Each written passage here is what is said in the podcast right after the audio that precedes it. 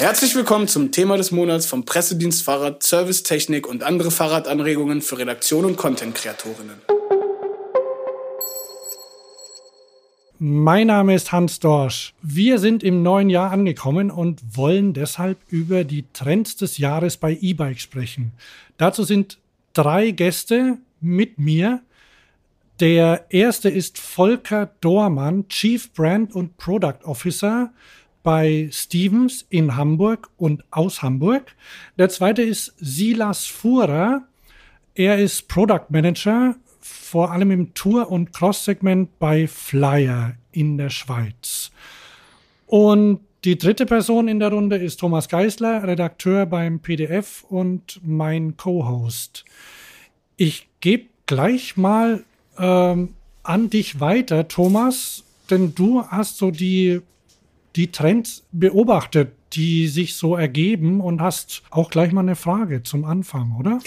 Genau, also wir stehen jetzt vor der neuen Fahrradsaison 2024 und äh, was mir so ein bisschen auch aufgefallen ist, lange, wir reden ja heute großenteils über E-Bikes und was mir beim E-Bike-Bereich aufgefallen ist, in den letzten Jahren ging es ja immer darum, Verkaufsargument war größerer Akku, mehr Reichweite, powervoller, kräftiger Motor und es ging eigentlich immer ziemlich lang in diese, in diese Richtung. Alles muss größer, schneller, weiter sein. Aber wenn man sich jetzt auch Modelle anschaut, geht ja so ein bisschen der Gegentrend auch los mit leichten Modellen, mit kleineren Akkus, auch ein bisschen weniger Newtonmeter als Vergleichsmoment. Und da wollte ich einfach mal unsere zwei Industrievertreter fragen, ist es ein neuer Trend, diese leichten E-Bikes, die Light-E-Bikes und will man sich da auch mehr damit die Stadt äh, erkunden oder die, auch mehr die, die Bevölkerung in der äh, Stadt ähm, ja, fürs E-Bike begeistern, weil gerade ja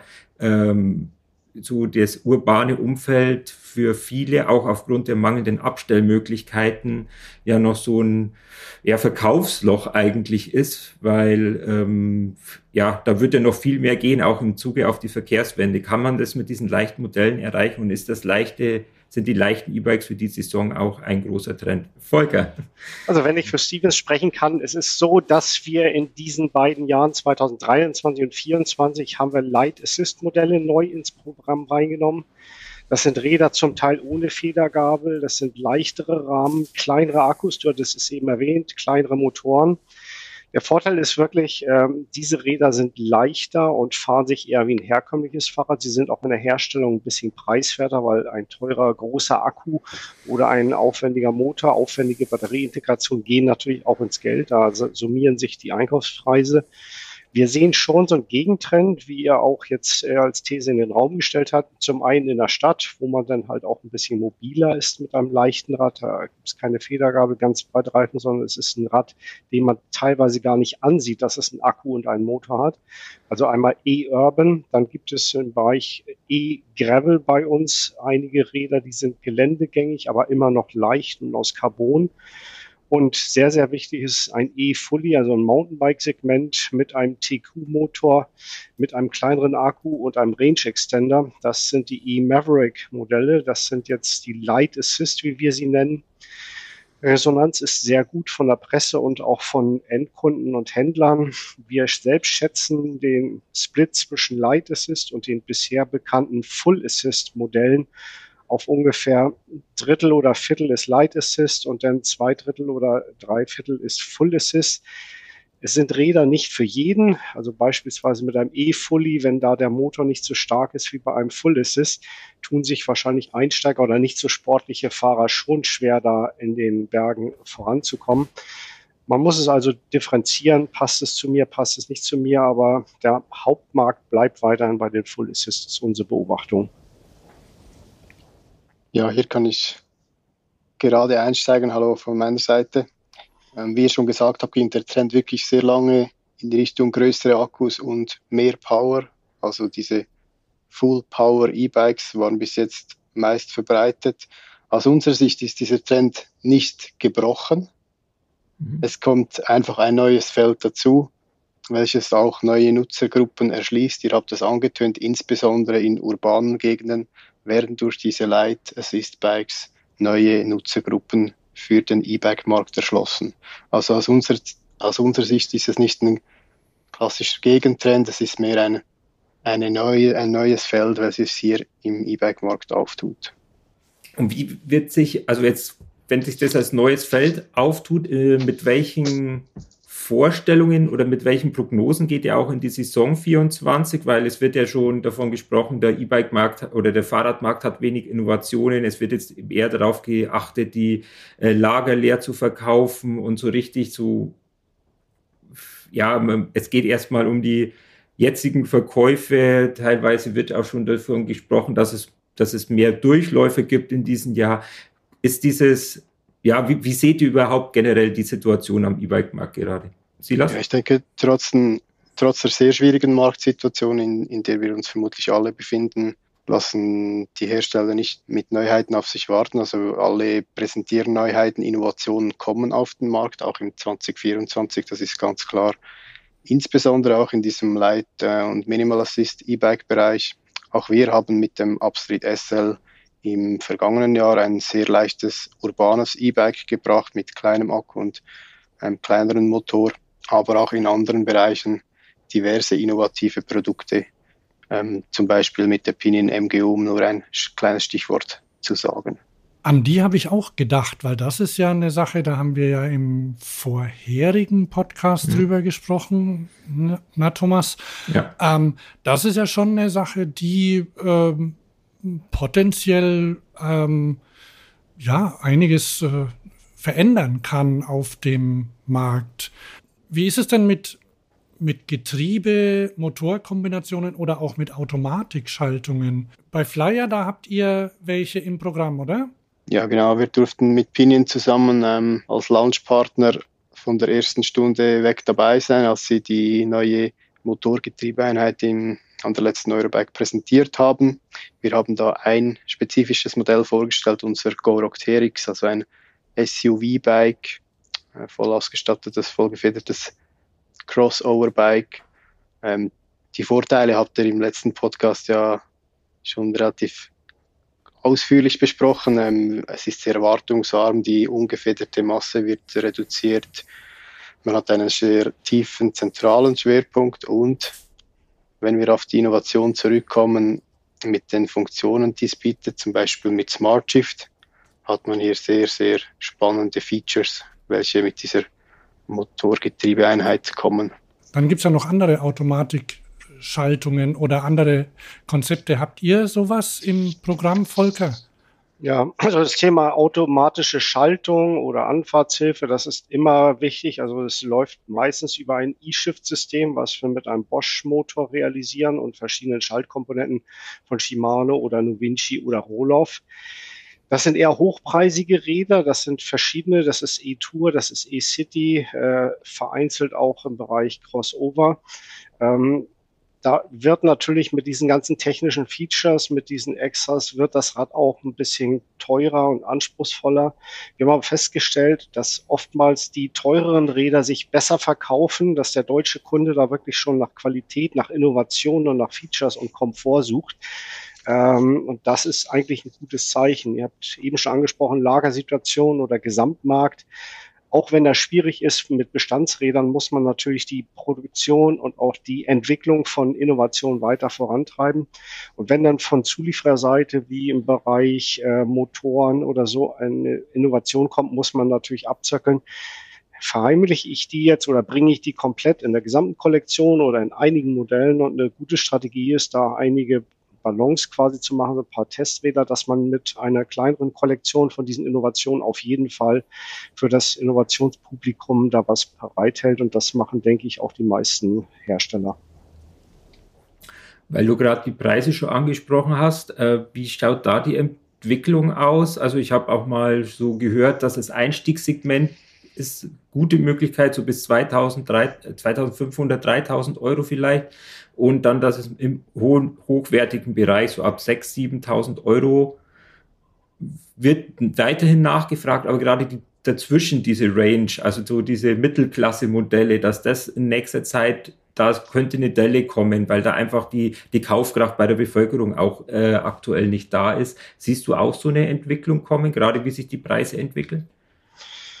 Also High-End läuft auch in Krisen eigentlich besser als die Mittelklasse oder das Einstiegssegment. Wenn jetzt äh, Bevölkerungsschichten, wo das Budget ein bisschen knapper ist, äh, keine wirklich Kauflust haben, dann werden sie auch den Einstiegsbereich nicht so richtig abdecken. Und insofern mhm. könnte man fast sagen, High-End, das ist stabil oder leicht steigend. Und für die beiden anderen Bereiche würde ich es an die wirtschaftliche Entwicklung oder an die Konsumeigenschaften äh, koppeln wollen. Also ich sehe den mittleren Bereich auch weiterhin noch stark. Also dass der stark absinkt, das sehen wir so nicht. Aber wir sind Vollsortimenter, wir haben eine Preisrange von bis und wir müssen natürlich auch unsere Mengenplanung so machen, wie es nachher im Abverkauf aussieht. Gilt es auch für die Schweiz oder ist, es, ist man da noch mal ein bisschen anders gerade wirtschaftlich aufgestellt? Man sagt ja, dass die Schweizer relativ wohlhabend sind oder dass das Preisniveau in der Schweiz ein bisschen höher ist. Also unser Schweizer Importeur für die Stevens Bikes, der hat natürlich seine Order auch entsprechend angepasst und äh, die ist ein bisschen höherwertiger oder höher im Durchschnitts VK im Vergleich zu Deutschland. Ja, ähm, ich denke, dem kann ich mich anschließen, was die Situation in der Schweiz betrifft. Aber ähm, wir sind als Flyer nicht nur in der Schweiz tätig, also auch ein großer Teil unseres Absatzes machen wir ähm, in Deutschland, Österreich und Benelux. Also sind wir schlussendlich genau in derselben Situation. Was wir auch ganz klar feststellen, ist, dass viele Marktteilnehmer mit attraktiven Angeboten die eigene Liquidität und den Abverkauf versuchen zu verbessern. Das ist ganz klar. Diese Maßnahmen sehen wir aktuell. Mhm. Ähm, ich denke, diese Maßnahmen gehen auch an den Fachhändlern nicht spurlos vorbei, wenn Preissenkungen durchgesetzt werden. Aber wohin sich das entwickelt, werden wir sehen. Ähm, ich denke, man kann davon ausgehen, dass, wie schon Volker gesagt hat, das Premium-Segment deutlich weniger stark von einem Nachfragerückgang betroffen sein wird. Wo sich dann die Grenze zwischen Mid- und Einstiegslevel zieht, werden wir sehen. Aber ich denke auch dieser Mid-Level, ähm, auch da wird die Nachfrage nicht komplett zusammenbrechen und in hoffentlich naher Zukunft wieder ansteigen. Thomas, wo du gerade schon die Preise reingeworfen hast, äh, da habe ich auch noch eine Frage dazu. Eigentlich sind es zwei Fragen. Die erste ist, gibt es bei euch als Hersteller zum Beispiel die Möglichkeit, Fahrräder zu mieten oder zu leasen? Oder welche Möglichkeiten gibt es noch, äh, an ein E-Bike zu kommen, ohne, ohne gleich den kompletten Preis zahlen zu müssen? Ähm, wie macht ihr das? Und gibt's, und die zweite Frage, ähm, gibt es da Entwicklungen? Ändert sich da was zu den Vorjahren? Vielleicht Volker, du zuerst? Ja, also Stevens selbst bietet keine Leasing- oder Miet- oder Abo-Modelle an. Allerdings sehen wir natürlich am Markt, dass durch Drittfirmen, durch äh, Dienstleister sowas ganz stark äh, im Markt verankert ist. Man sagt, dass von den High-End E-MTBs oder E-Touring-Rädern ähm, bis zu 70 Prozent über Leasing finanziert äh, werden. Das ist natürlich schon ein Riesenhieb und auch eine große Abhängigkeit. Auf der anderen Seite ist das für die Endkunden natürlich eine Erleichterung, dass sie sich so ein hochwertiges Rad äh, schnell leisten können. Äh, Leasing läuft auch in der Krise gut, so wie wir es bisher sehen. Äh, Im Moment haben wir keine Absichten, jetzt selbst dort als Dienstleister tätig zu werden. Allerdings beobachten wir den Markt und sehen es schon als sinnvoll an, dass Endkunden sich über ein Abo oder über eine Leasing-Option oder Miete äh, das Rad auch dann äh, finanzieren lassen können. Wie ist das bei Flyer? Ja, auch wir bei Flyer ähm, agieren nicht direkt selber als Mietabo oder ähm, Leasing-Anbieter ähm, was das Thema Leasing betrifft, sehen wir auch ähm, weiterhin eine große Nachfrage. Also ich denke, dass da weiterhin ähm, die Nachfrage groß sein wird und die Leasingangebote weiterhin attraktiv bleiben und gut genutzt werden. Ähm, was vielleicht das Thema Miet- und Abo-Angebote angeht, arbeiten wir in diversen Märkten mit ähm, Partnerunternehmen zusammen, die sehr stark in der Vermietung sind, welche auch Abo-Modelle anbieten, wo Kunden auch für eine Saison ein Fahrrad mieten können zum Beispiel. Also da gibt es ähm, in diversen Märkten von Flyer Partnerfirmen, mit denen wir in diesem Bereich zusammenarbeiten. Kurze Zwischenfrage. Kann ich kurz die Zwischenfrage stellen? Gibt es auch äh, Leasing-Angebote in der Schweiz, also so steuerrechtlich, wie das in Deutschland ist, oder ist es noch nicht der Fall? Nein, so wie, wie ihr das in Deutschland kennt, ähm, kennen wir das eigentlich in der Schweiz nicht. Klar gibt es ähm, Finanzierungslösungen für, für, ähm, für Fahrräder, wie es das mittlerweile für mhm. alle Konsumgüter gibt. Aber in diesem Sinne, dass das äh, steuerlich bevorteiligt ist, wie, wie ihr das in Deutschland habt, das, das gibt es nicht. Wenn du sagst diverse Märkte, äh, das heißt dann diverse Länder, also Deutschland zum Beispiel, oder wo, welche sind das dann? Ja, genau. Wir sind äh, hauptsächlich in Deutschland, Österreich, Benelux und der Schweiz tätig. Das sind mhm. unsere wichtigsten Absatzmärkte. Ähm, und in diesen arbeiten wir mit, äh, mit äh, Partnern zusammen. In der Schweiz wäre das zum Beispiel ein Partner wie, wie Rentabike, das der, der schweizweit für Mietstationen ähm, hat und auch Partner in touristischen Regionen ähm, beliefert mit Fahrrädern zum Beispiel. Noch kurz zum Abo-Modell etc. Ähm, es gibt ja auch jetzt diesen Trend zum Refurbish-Bike, dass man da diese Bikes aufbereitet und dann als überarbeitete Gebrauchbikes nochmal verkauft. Wie seht ihr das als Hersteller eigentlich, diese Entwicklung? Ist das was, wo man sagt, es bringt nochmal das E-Bike weiter oder ist es das, was ihr trotzdem ein bisschen mit Skepsis seht? Also zum einen ist das natürlich eine Konkurrenz zum Neuradgeschäft. Auf der anderen Seite finde ich es nachhaltig und sinnvoll, dass man aus so einem Fahrrad nach drei oder sechs Jahren dann auch wirklich wieder ein vollwertig nutzbares Rad macht. Also das hat schon unsere Stimme. Auch da wird sich Qualität durchsetzen. Also man wird dann natürlich sehen, was ist nach drei oder sechs Jahren mit dem Fahrrad, welche Motoren, welche Akkus haben Probleme. Also das ist alles noch ein offenes Feld, aber das begrüßen wir im Grunde genommen. Mhm. Absolut, kann ich nur unterstreichen. Auch hier werden sich, denke ich, qualitativ hochstehende Produkte durchsetzen. Ähm, die Kunden werden vermutlich merken, dass ähm, hochwertige Produkte höhere Wiederverkaufspreise haben und ähm, somit der Invest wert sind. Ich würde gerne mal zurück zum äh, E-Bike selbst kommen. Und zwar äh, wollte ich mal fragen, welche E-Bike-Klassen es eigentlich so gibt.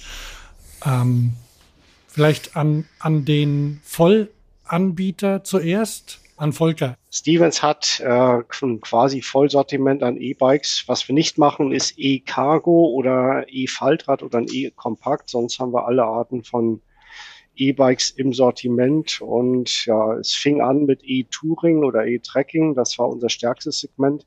Jetzt hat das Mountainbike stark aufgeholt. City und E-Urban hat auch aufgeholt. Also ist schon ein kleiner Wettbewerb innerhalb der Kategorien. Es gibt einige Crossover-Modelle, den Begriff hatten wir vorhin schon. Das sind so bestimmte Mischgattungen, äh, die dann Richtung Komfort und Vollausstattung zielen, aber auch Geländetauglichkeit. Ähm, jedes E-Bike, jede Kategorie hat ihre Kunden. Allerdings muss man natürlich sich konzentrieren in der Entwicklung. Man kann nicht alles gleichzeitig äh, kompetent bringen, sondern muss äh, Schwerpunkte haben als Hersteller und wahrscheinlich auch als Händler. Gibt es da bestimmte Auf- und Absteiger? innerhalb dieser, dieser Gruppen oder übergreifend? Tatsächlich ist es so, dass ein ziemlich starkes Auf und Ab da ist und dass auch bestimmte Trends kommen und dann wieder gehen. Also da sind wir selbst erstaunt, wie viele neue Entwicklungen oder neue Konzepte es gibt. Aber es ist halt so, am Markt wird sich das durchsetzen, was seine Kunden hat. Und dazu gehört natürlich auch ein gutes Angebot der Radhersteller. Wie ist das bei Flyer? Ja, auch wir sind ähm, wir nennen uns äh, klassischer Voll Vollsegment-Anbieter. Ähm, wir unter unterteilen unser Produktportfolio in die Segmente EMTB, Crossover, Tour und Urban. Also wir bespielen ähnliche Produktkategorien wie, wie Stevens. Ähm, wir haben mit einem Tandem, einem Faltrad und einem Kompaktrad noch etwas speziellere Rahmenformen im, im Sortiment, welche unser Produktportfolio abrunden um auf die Auf- und Absteiger zurückzukommen, in, wir sehen jetzt in, in, unseren Segmenten, in denen wir denken, keine klassischen Absteiger. Klar gibt es immer wieder Segmente, die, mh, hm, bei denen eine etwas höhere Nachfrage besteht, aber wir könnten jetzt nicht ein, ein Flyer-Segment nennen, welches äh, eine klar schwächere Nachfrage zeigt als in in den vergangenen Jahren. Ihr habt ja beide gesagt, äh, ihr habt beide das Thema E-Cargo Bike jetzt nicht im Sortiment. Gibt es dafür Gründe? Ähm, weil das ist ja ein, eigentlich das Wachstumssegment gerade am Markt. Kommt noch was irgendwann von euch? Oder denkt ihr, okay, das, das sparen wir jetzt mal aus? Also wie ist da euer Vorgehen auch über die nächsten Jahre geplant? Ja, wir, das, das, das Thema E-Cargo ist natürlich immer ähm, bei uns immer präsent. Ähm, wir sind aber der Meinung, dass wir nicht als, als, als Vollsortimenter zwingend ein E-Cargo anbieten müssen. Es gibt diverse Spezialisten, ähm, mhm. Hersteller, die sich explizit auf die Herstellung und die Entwicklung von E-Cargos spezialisieren. Ähm, der Entwicklungsaufwand für ein E-Cargo ist, kann ich glaube ich so sagen, der ist sehr, sehr hoch, hat mhm. äh, große Anforderungen an verschiedenes Zubehör, das angeboten werden sollte, etc. Deshalb, ähm, klar, ist bei uns sicher ein Thema, aber äh, Stand heute kann ich dazu nicht mehr sagen. Ich habe allerdings bei euch im Programm ein Rad gesehen, also bei Flyer. Ich weiß jetzt den, den genauen Namen nicht. An dem kann man vorne einen Gepäckträger montieren. Weißt du, welches genau. das ist? Ja, das ist das äh, GoTour 3. Das eigentlich so ein, für uns ein Utility-Bike, wie man das heute nennt. Das ist ein Family-Bike. Es hat, wie du schon gesagt hast, einen Front-Gepäckträger, äh, mit welchem man zum Beispiel Einkäufe transportieren kann.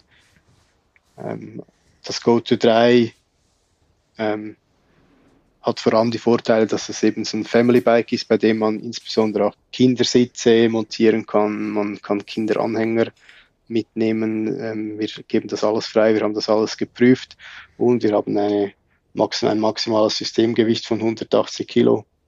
Also man ist da wirklich bereit für diverse Anforderungen.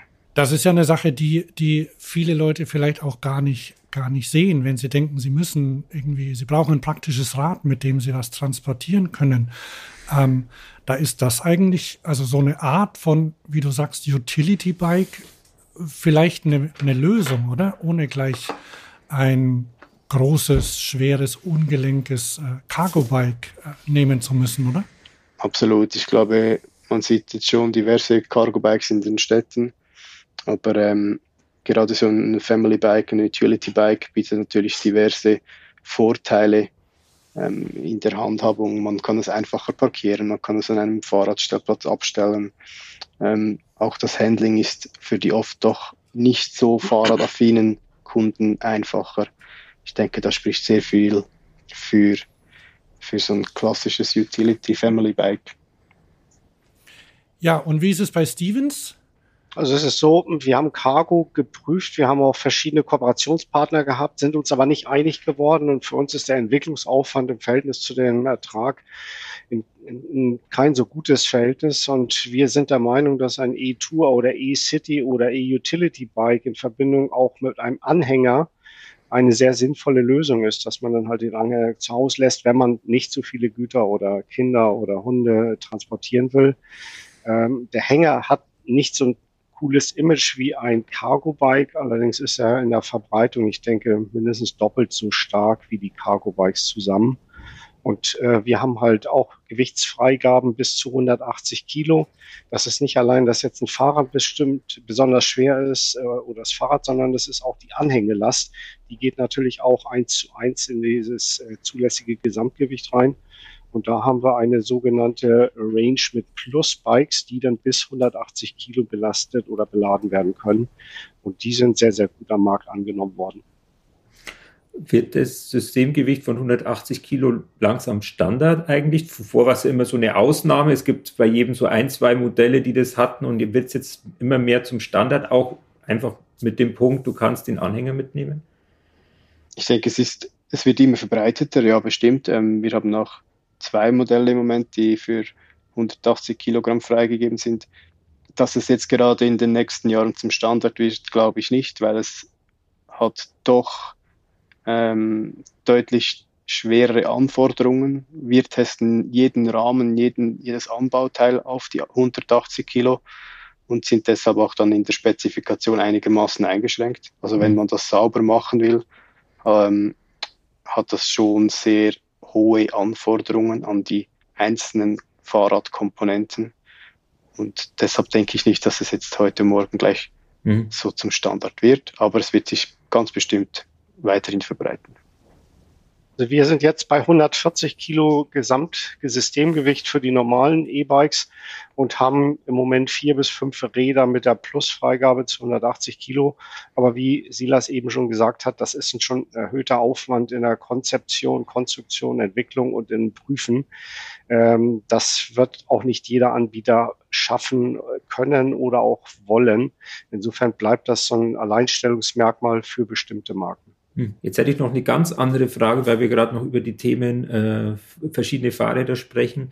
Wie seht ihr eigentlich das Thema E-Bikes für Kinder? Also das ist ja sowas, was sehr kontrovers diskutiert wird und ähm, jetzt langsam kommt, wird aber der Markt auch für E-Bikes für Kinder und Jugendliche auch größer, weil einfach Familienausflug und das Kind muss hinterher stampeln, während die Eltern mit dem E-Bikes fahren, wird halt für die Kinder auch, äh, ja, ist jetzt nicht gerade das Motivierendste. Seht ihr da in Zukunft einen größeren Markt und auch ist es auch ein Thema für euch, sich auch dem Markt zu den Jugendlichen mehr zu widmen und da E-Bikes anzubieten? Vielleicht gleich mal in die Schweiz. Da gibt es ja, glaube ich, noch eine extra äh, Klausel für Jugendliche, oder? Ja, ich, ich, kann gerne starten. Ähm, ich glaube, in der Schweiz ist, also klar, wir, wir verfolgen auch das Thema Kinder-E-Bike. Ähm, sehr spannend, wie sich das entwickelt. Wir sehen auch, dass es immer vermehrt äh, Komponentenhersteller gibt, die Produkte in diesem Bereich anbieten, was ja auch daraus, darauf schließen lässt, dass die Nachfrage ähm, steigend ist. In der Schweiz ist es etwas eine rechtliche Frage. Ähm, bei uns darf man mit 14 Jahren ein E-Bike fahren, aber nur mhm. wenn man einen Mofa-Ausweis hat, also die, mhm. bei uns die Kategorie M. Somit sind eigentlich Kinder, ähm, ja, klassisch Kinder unter 16 Jahren ist es nicht so verbreitet, dass man E-Bike fährt. Wo wir aber ähm, großes Potenzial sehen, ist bei den jungen Erwachsenen. Da sieht man oft, dass gerade durch unsere topografischen Gegebenheiten die E-Bikes oft so die die Mofas ersetzen, mhm. ähm, dass die Jugendlichen mit dem E-Bike zur Schule fahren und nicht mehr ähm, auf das Mofa zurückgreifen. Ja, das ist schon eine Entwicklung, die wir, die wir auch in der Schweiz klar beobachten können. Wie sieht das in Deutschland aus, Volker? Also Hamburg ist natürlich ein Terrain, wo jetzt ein EMTB für Kinder nicht so die erste Priorität ist. Aber wir sehen natürlich die Nutzung bundesweit und gerade auch in, in Bergregionen. Wir haben vor ein, zwei Saisons mal unsere Händler gefragt, ob sie ein EMTB im Sortiment bräuchten. Da war die Antwort eher nein. Das war eine Zustimmung von um die 15 Prozent. Da haben wir uns jetzt erstmal zurückgehalten, mhm. weil das Ganze natürlich auch technisch, rechtlich und von der Beherrschung des Fahrrades nicht trivial ist. Äh, allerdings muss man den Markt abwarten und ja, zum Pendeln zur Schule und so ist mir ein E-Bike deutlich lieber als eine Mofa oder von den Eltern gebracht zu werden oder auf dem Bus lange zu warten. Da wird der Markt wahrscheinlich dann auch entscheiden und ja auch Zulassungsrichtlinien und Nutzungskriterien muss man beobachten. Was wir auch deutlich sehen können, ist, dass gerade die E-Bikes, die eben Jugendliche halt auch ähm, benutzen, dann von der ganzen Familie ähm, mitbenutzt werden, was ja auch ein sehr schöner Vorteil vom E-Bike ist gegenüber dem Mofa. Mhm. Ah ja. Ich habe, ähm, das ist jetzt anekdotisch bei hier in Köln, so ähm, wenn man rausfährt, da wird es ja auch ein bisschen, da gibt es ein paar Hügel, also im Sauerland zum Beispiel, und da sind also E-Bikes schon länger quasi Standard als Fortbewegungsmittel. Ist das äh, kann man das irgendwie vielleicht auch von den Händlern her sehen, wie so, es in ländlicheren Regionen ist? Ähm, werden die, du hast es glaube ich schon angesprochen, so zum, für den Schulweg oder zum Pendeln auch verwendet? Silas? Ja, wie schon gesagt, also das ist ganz klar, dass das E-Bike löst auf dem Schulweg nach und nach das, das Mofa ab. Klar, das Mofa sieht man auch heute noch, aber ähm, im Vergleich zu vor zehn Jahren ist das E-Bike doch deutlich mehr verbreitet, auch bei Jungen und Erwachsenen und Jugendlichen. Eine Sache fällt mir zum äh, Schulweg noch ein. Auf dem Mofa, äh, ich glaube, oder so auf, auf, auf dem Roller, so Vespa-ähnliche Roller, da kann man Leute mitnehmen. Geht sowas auf dem E-Bike auch? Wie sieht es äh, da aus? Äh, geht, aber ich glaube, da muss der Fahrer 16 Jahre alt sein. ist in Deutschland die Bestimmung. Dass du, wenn du ein bestimmtes, äh, bestimmte Griffe hinten dran hast und der, Fahr äh, der Fahrer oder die Fahrerin muss 16 Jahre alt sein, dass du hinten jemanden mitnehmen darfst. Also ist es für Kinder dann eher zweitrangig. Okay. Ich weiß nicht, es gibt doch so eine, so eine Bestimmung, ähm, die sagt, dass das Fahrzeug dafür ausgelegt ja, sein muss. Du, du, brauchst hinten spezielle Griffe und der Gepäckträger muss statt 25 Kilogramm auf 65 Kilogramm zugelassen sein. Oder noch mehr. Habt ihr sowas äh, im Programm offiziell? Volker oder Silas? Nee. Ja, wir haben ähm, ein Tandem im Programm. Ich glaube, ich habe das schon angesprochen gehabt vorhin, ähm, weil es natürlich die Gelegenheit bietet, ähm, zu zweit Fahrrad zu fahren. Ähm, wir bieten bereits in dritter Modellgeneration ein Tandem an in unserem Produktportfolio, quasi ein Multiplikator des Fahrspaßes, äh, wie wir es nennen. Oft ist es insbesondere für Menschen mit körperlicher Beeinträchtigung eine gute Möglichkeit, zusammen mit einer Begleitperson Rad zu fahren. Ähm, die Stückzahlen sind, kann man so sagen, bei uns im Vergleich zu anderen Modellen natürlich sehr bescheiden. Aber nichtsdestotrotz haben wir da einen relativ konstanten äh, Absatz bei unserem Tandem. Das ist verrückt. Ich habe das tatsächlich letzte Woche entdeckt, als ich mal über eure Website geguckt habe und dachte mir, wow, ein Tandem. Das, das gibt es nicht so häufig mit E-Motor. Und Riemenantrieb, oder? Riemenantrieb hat es ja auch noch. Das war ja auch bestimmt konstruktionsbedingt eine Herausforderung. Ja, es ist, das ist richtig. Wir haben ähm, das Tandem mit Riemenantrieb im Angebot. Wir haben eine, eine Spezifikation mit Riemenantrieb vorne und hinten und eine Spezifikation, welche vorne einen Riemenantrieb hat, aber hinten eine mhm. Kettenschaltung. Mhm. Also wir haben zwei Spezifikationen beim Tandem im Angebot ähm, ja, ist ein spannendes Produkt. Thomas, du hast äh, letzte Woche ähm, nach Las Vegas geguckt, glaube ich, oder? Und, ja, genau. und dir, dir neue, neue Fahrräder oder E-Bikes äh, auf der Elektronikmesse angeguckt. Ähm, erzähl mal, was hast du da gesehen? ja, ich war jetzt nicht in Las Vegas, das müssen wir jetzt mal klarstellen. Okay. Der Flug rüber äh, äh, würde jetzt nicht äh, zu meinem Verkehrsverhalten passen. Ähm, aber es ist ja auch so, es wurden jetzt auch ja auch äh, auf der CES in Las Vegas erste Fahrrad oder wurden mal wieder Fahrradmodelle vorgestellt und da war jetzt, war jetzt auch ein Bike dabei, das über künstliche Intelligenz ähm, mit dem Fahrer sprechen kann und so. Also man sieht einfach, wie viel Technik mittlerweile auch gerade in die E-Bikes reinkommt. Sind wir, äh, vorhin hat man schon die MGU mal angesprochen, automatische Schaltungen, es sind ja immer ganz, immer, es, es E-Bike wird ja auch immer mehr zum Fahrzeug, also auch teilweise Ideen, die vom Auto herkommen braucht es so viel Technik überhaupt noch? Äh, überfordert es nicht langsam mal die Endverbraucherinnen, die dann damit unterwegs sind und gar nicht ihr das volle Potenzial damit ausschöpfen können? Wo und wo seht ihr noch Möglichkeiten, was alles noch kommt? Blinker ist ja gerade in Deutschland das große Thema, was jetzt in nächster Zeit uns noch erwarten kann. Und gibt es irgendwann mal ein Ende der Fahnenstange oder wird wird das alles jetzt alles technischer, alles digitaler? Ist es die Zukunft, ist es die Zukunft des E-Bikes? Wer möchte anfangen von euch? Volker. Also ich denke, dafür gibt es einen Markt, so wie es auch von Light Assist und äh, Full Assist verschiedene Zielgruppen gibt, wird es auch die technikaffinen jüngeren äh, Käuferschichten sein, die sich mit Connectivity, mit Tracking, mit äh, Warnassistenten und Ähnlichem äh, auseinandersetzen wollen. Äh, da gibt es einen Markt. Allerdings gibt es auch Puristen, die ähnlich wie beim Light Assist sagen, es soll gar nicht aussehen wie ein E-Bike, es soll auch Diebstahl gefährdet sein, in Anführungsstrichen, nicht zu viel Elektronik. Aber ich sehe es absolut positiv, dass sich da die Elektronikindustrie äh, mit der Fahrradindustrie zusammentut und dass da wirklich neue Sachen entstehen, die auch einen Komfort- und Sicherheitsgewinn für den User haben, also nicht nur Spielkram. Äh, insofern muss man gucken, was da kommt. Nicht alles, was auf einer Messe ist, wird den Weg zum Markt schaffen. Aber an sich ist, ist der Weg schon richtig. Ich denke auch, dass am Ende des Tages der Markt und der Kunde entscheiden werden, was, was gebraucht wird und was nicht. Vor, vor 20 Jahren hätten auch die wenigsten daran gedacht, dass man an einem Fahrrad einen Motor verbauen mhm. sollte. Mhm. Schon gar nicht an einem sportlichen MTB.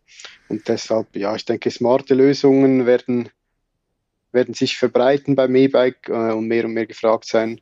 Und auch schon heute helfen sie, das Produkt besser zu machen, wie man das zum Beispiel bei Smart Shift von Pinion sieht. Zudem kommt, dass äh, technische Lösungen wie zum Beispiel ABS oder Bremslicht das Fahrrad auch sicherer machen und somit einen deutlichen Nutzen für den Kunden bieten. Ah, ABS. Habt ihr, habt ihr Fahrräder mit ABS im Programm bei Flyer? Ja, wir arbeiten bei Bikes, welche mit ähm, Bosch-System ähm, spezifiziert sind, auch mit dem Bosch ABS. Also wir haben auch Modelle in unserem Produktportfolio, die mit ABS ausgeliefert werden. Mhm. Und bei Bosch tut sich ja auch so ähm, seit, ich glaube, seit dem letzten Jahr was, seit das smarte System eingeführt worden ist. Da gibt es ja, ja relativ regelmäßig Neuigkeiten. Da wird quasi das Rad ähm, ja, aktualisiert, genauso wie man es vom, vom Smartphone auch kennt. Also es gibt Software-Updates, die dann zum Beispiel, ich glaube, äh, Diebstahlschutz gab es Ende letzten Jahres ein Update. Ähm, vielleicht kann von euch jemand was dazu erzählen. Entweder Silas oder machen wir, machen wir gleich weiter, Silas, ja. Ja, wie du schon gesagt hast, gibt es die, durch diese neuen Systeme die Möglichkeit, dass man ähm, zum Beispiel auch Software over the air über, äh, über ein über ein Handy updaten kann, also über die, zum Beispiel im Falle von Bosch über die Flow-App kann man sich das zum Beispiel das Display updaten und neue Funktionen freischalten. Volker hat es vorhin schon angetönt, dass die Konnektivität ein sehr großes Thema ist. Auch hier haben wir ähm, mit Bosch zusammen dieses Konnektivitätsmodul, welches wir unseren Kunden anbieten können, welches umfangreiche Diebstahlschutzfunktionen, aber auch Tracking-Funktionen bietet. Also es sind sehr spannende Lösungen, die dem Nutzer auch einen deutlichen Mehrwert bieten. Ja, Volker, äh, ähm, gibt's da eine, gibt's, da kriegt ihr ja wahrscheinlich auch Rückmeldungen von den Händlern, wie, wie stark das nachgefragt wird, beziehungsweise, also ähm, zum Beispiel gibt's ja Diebstahlschutz und dann weiß ich nicht, inwieweit es das schon gibt. Gibt's auch so eine Art so, so Wartungsunterstützung, so dass das E-Bike zum Beispiel sich meldet, ich habe jetzt so und so viel Kilometer, wäre mal wieder Zeit, nach den Reifen zu gucken. Gibt sowas?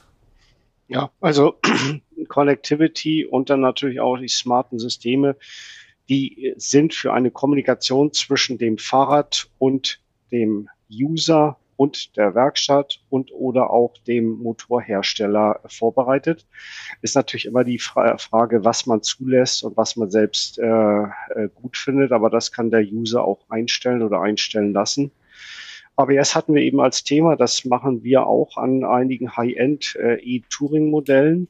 Da gibt es einen Markt für. Die sind signifikant teurer und aufwendiger, diese Räder, aber die sind auch sicherer und das nimmt bei sehr vielen Endkunden nimmt das auch einen hohen Stellenwert ein. Thema Sicherheit und auch natürlich Innovation wenn man äh, Anbieter hat wie Bosch, wie Pinion, wie Shimano, die sind halt technisch auf der Höhe der Zeit. Die lassen jedes Jahr etwas Neues raus aus dem Hut und äh, man muss natürlich solche Partner haben, mit denen man dann zusammen bestimmte Sachen äh, ersinnt und dann in die Serie bringt, die auch die Kompetenz haben, die auch in, in zehn Jahren noch dabei sind, wenn es um Ersatzteile geht und Support und da haben wir aber mit unseren Zulieferern relativ guten Glück, äh, Griff gemacht. Das ist bei Flyer genau das Gleiche. Man weiß schon, welche Zulieferer äh, kompetent sind und da muss man seine Fahrräder drauf ausrichten.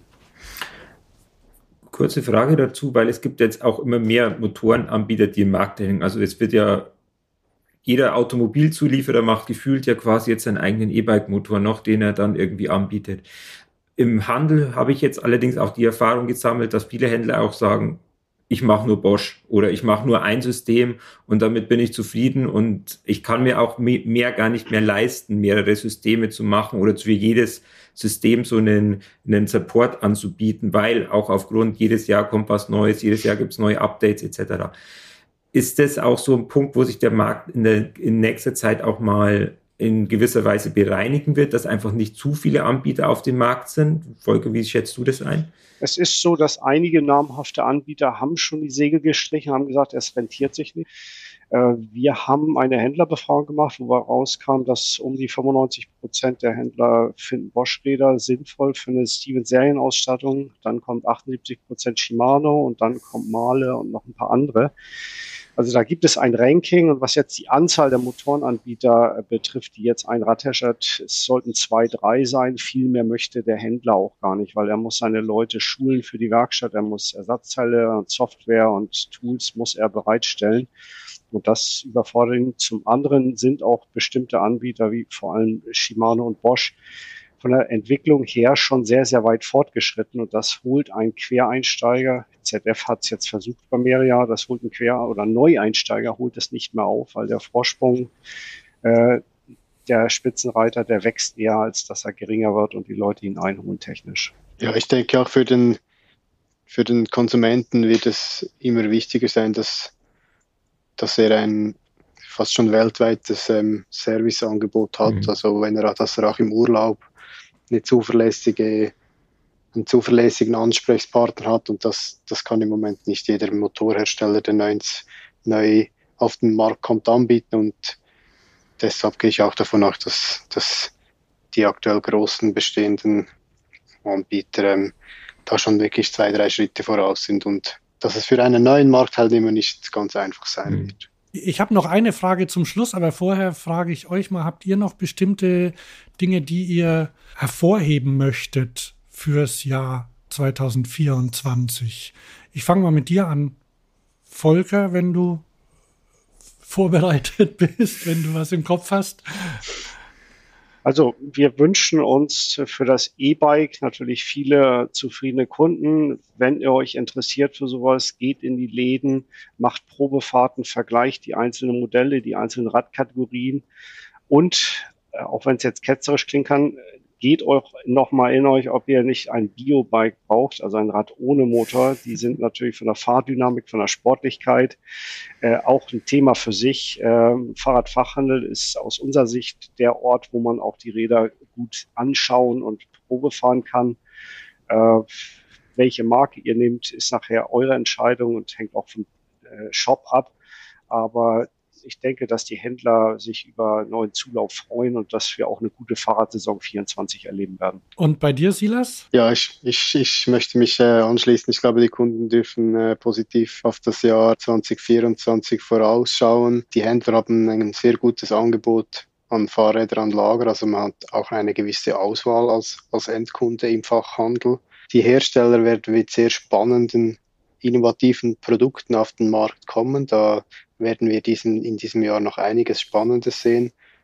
Die Entwicklungen gehen weiter, also von dem her denke ich, dass wir äh, da auch neue Nutzergruppen erschließen werden und für das E-Bike oder das Fahrrad im Allgemeinen begeistern können. Meine Frage war noch, welche Farben gibt's 2024? Wie sieht's bei Stevens aus? Gibt's sowas? Gibt's Farbtrends? Ja, ich habe unsere Designerin Karina gefragt zu dem Thema, als ich es äh, schon im Preview gelesen habe. Also es gibt äh, bestimmte Farbschemata oder Farbstrategien, wie man jetzt äh, den Endkunden in der momentanen Lage und Situation abholt mit wirklich gedeckten Tönen, mit dezenten Farben. Also es ist nicht kreischend, es ist nicht mehrfarbig, es ist nicht grell. Es sind so gedeckte Töne, ob es jetzt ein äh, Lava Red ist oder ein Braun, Grau, Bronze, Grau, Dunkelblau. Also das gibt verschiedene Trendfarben bei uns und wir bieten meistens auch zwei Farben pro Radmodell an. Und äh, wir haben, ich denke, vom Verkauf Kaufspublikum. Also es sind eher so 50 plus, die Stevens-Räder kaufen. Aber es ist so, dass manche Leute sich auch positive, optimistische Farben aussuchen, weil sie halt mit dem Fahrradfahren auch was Positives bewirken wollen oder die Stimmung aufhellen wollen. Also das ist ganz interessant, wie die Farbspezialisten da mit Trends umgehen und auch Trends aufnehmen oder Trends neu schaffen. Aber das, denke ich, hat jeder Hersteller auf Tasche und ähm, da sind überall Profis am Werk und äh, Das Auge ist auch mit, sagt man ja immer. Also der optische Reiz des Fahrrades muss natürlich mit den Formen und den Funktionen einhergehen. Wie ist das? Also es gibt nicht mehr nur matt-schwarz. Äh, Hamburger Spund ist ja matt-schwarz und wir hatten mal bei unserem ehemaligen Geschäftsführer äh, die Aussage, äh, wenn es schwarz ist, verkauft es sich und wenn es bunt ist, dann wird es schwierig, aber es ist faktisch ein bisschen anders. Wir haben äh, im Süden bisschen mehr farbenfrohe Designs als, als Wunsch. Wir haben im, Norden in den äh, großen Metropolen eher gedeckte Unifarbentöne. Aber Stevens ist nicht nur matt schwarz, sondern wir sind auch schon mit bunteren Designs äh, unterwegs. Ich habe das gar nicht für auf Stevens direkt äh, jetzt äh, angewendet, sondern es war was, was ich, was so äh, die letzten Jahre äh, überall zu sehen war eigentlich. Es ist ja so, wenn du in einen Fahrradladen gehst und es gibt jedes Modell in matt schwarz und die stehen in einer Reihe, die sehen alle gleich aus. Also du musst bei bestimmten Preispunkten und Qualitätslevels musst du auch mit was anderem kommen, mhm. äh, damit das dann auch wirkt. Wie sieht die Palette bei Flyer aus? Ja, wir, wir versuchen auch natürlich im, beim Thema Farben ähm, unseren Marktansprüchen gerecht zu werden. Also wir versuchen auch vom Süden Europa bis, bis, bis, bis in den Norden ähm, den Anforderungen an, an Farben gerecht zu werden. Ihr habt es schon angetönt, im, im Norden ist natürlich ähm, nach wie vor matt schwarz das Ding. Das wird auch so bleiben. Eher zurückhaltende Farben werden eher im, im Norden akzeptiert. Wir versuchen das ein bisschen dem gerecht zu werden, dass wir immer versuchen, eine eher dezentere Farbe zu wählen pro Modell, aber dasselbe Modell auch in einer bisschen wilderen Farbvariante anzubieten. Soll auch ein Eyecatcher sein im Laden, also soll auch vielleicht im Schaufenster des Fachhändlers für Aufmerksamkeit sorgen mit einer etwas wilderen Farbe. Aber ich denke, man kann je nach Markt schon auch sehen, dass dann eher die dezenteren, zurückhaltenderen Farben größeres äh, Absatzvolumen haben. Ich hätte noch eine Abschlussfrage, eine etwas persönlichere. Was sind eure persönlichen Favoriten für 2024? Also ich kann auch anfangen, es möge sich jetzt etwas schleimig anhören, ist es aber nicht. Ich bin das E-Strada gefahren und ich bin das Upspeed SL gefahren und ich bin von beiden äußerst begeistert. Muss ich jetzt mal einfach so in die Runde sagen. Volker, was ist dein persönliches Highlight für die nächste Saison? Ja, es ist verwandt mit dem E-Strada und das ist das E-Getaway mit einem TQ-Motor, Carbonrahmen. Also es ist quasi wie das E-Strada, aber mit Carbonrahmen und äh, geländegängiger Bereifung. Und das ist etwas, wo man wirklich auch ohne Motor fahren kann und wo man sportlich vorankommt. Und das ist für unsere Cyclocross-Gene natürlich genau passend. Mhm. Und Silas, wie schaut es bei dir aus? Ich bleibe auch bei den geländegängigen Reifen. Ähm, ich würde unser GoRock TRX nennen mit der äh, Pinienmotor-Getriebeeinheit, welche doch äh, sehr innovativ ist und ein sehr breites Einsatzspektrum abdeckt. Und Hans, bei dir? Oh, da, da bin ich jetzt total, total unvorbereitet. Tatsächlich habe ich mir letztes Jahr ein Fahrrad ohne Motor für die Stadt gekauft und eins mit Motor fürs Gelände. Und das, das im Gelände ist ein Light-E-Bike. Von daher ist das, also Light, Light Mountainbikes sind so momentan so meine, meine Favoriten eigentlich. Okay. Haben wir ein breites Spektrum abgebildet. Ja, wunderbar. Dann ähm, bin ich gespannt aufs Jahr 2024. Ich bedanke mich bei allen. Danke Volker, danke Silas und danke auch an dich, Thomas. Dann wünsche ich ein erfolgreiches neues Jahr. Gut, vielen, vielen Dank. Dank. Das wünsche ich euch auch. Schön. Vielen Dank fürs Zuhören. Der Pressedienst Fahrrad ist natürlich auch persönlich für Sie da. Wenn Sie einen Beitrag zu einem Thema planen, noch Fragen haben oder Ansprechpersonen für einen O-Ton oder ein ganzes Interview suchen, wenn Sie ein Fahrrad testen möchten oder ein Zubehörteil ausprobieren wollen, wenden Sie sich einfach an das Team. Die E-Mail-Adresse und die Telefonnummer finden Sie in den Show Notes oder auf der Website unter pd-f.de. Mein Name ist Hans Dorsch und wir hören uns wieder in der nächsten Sendung.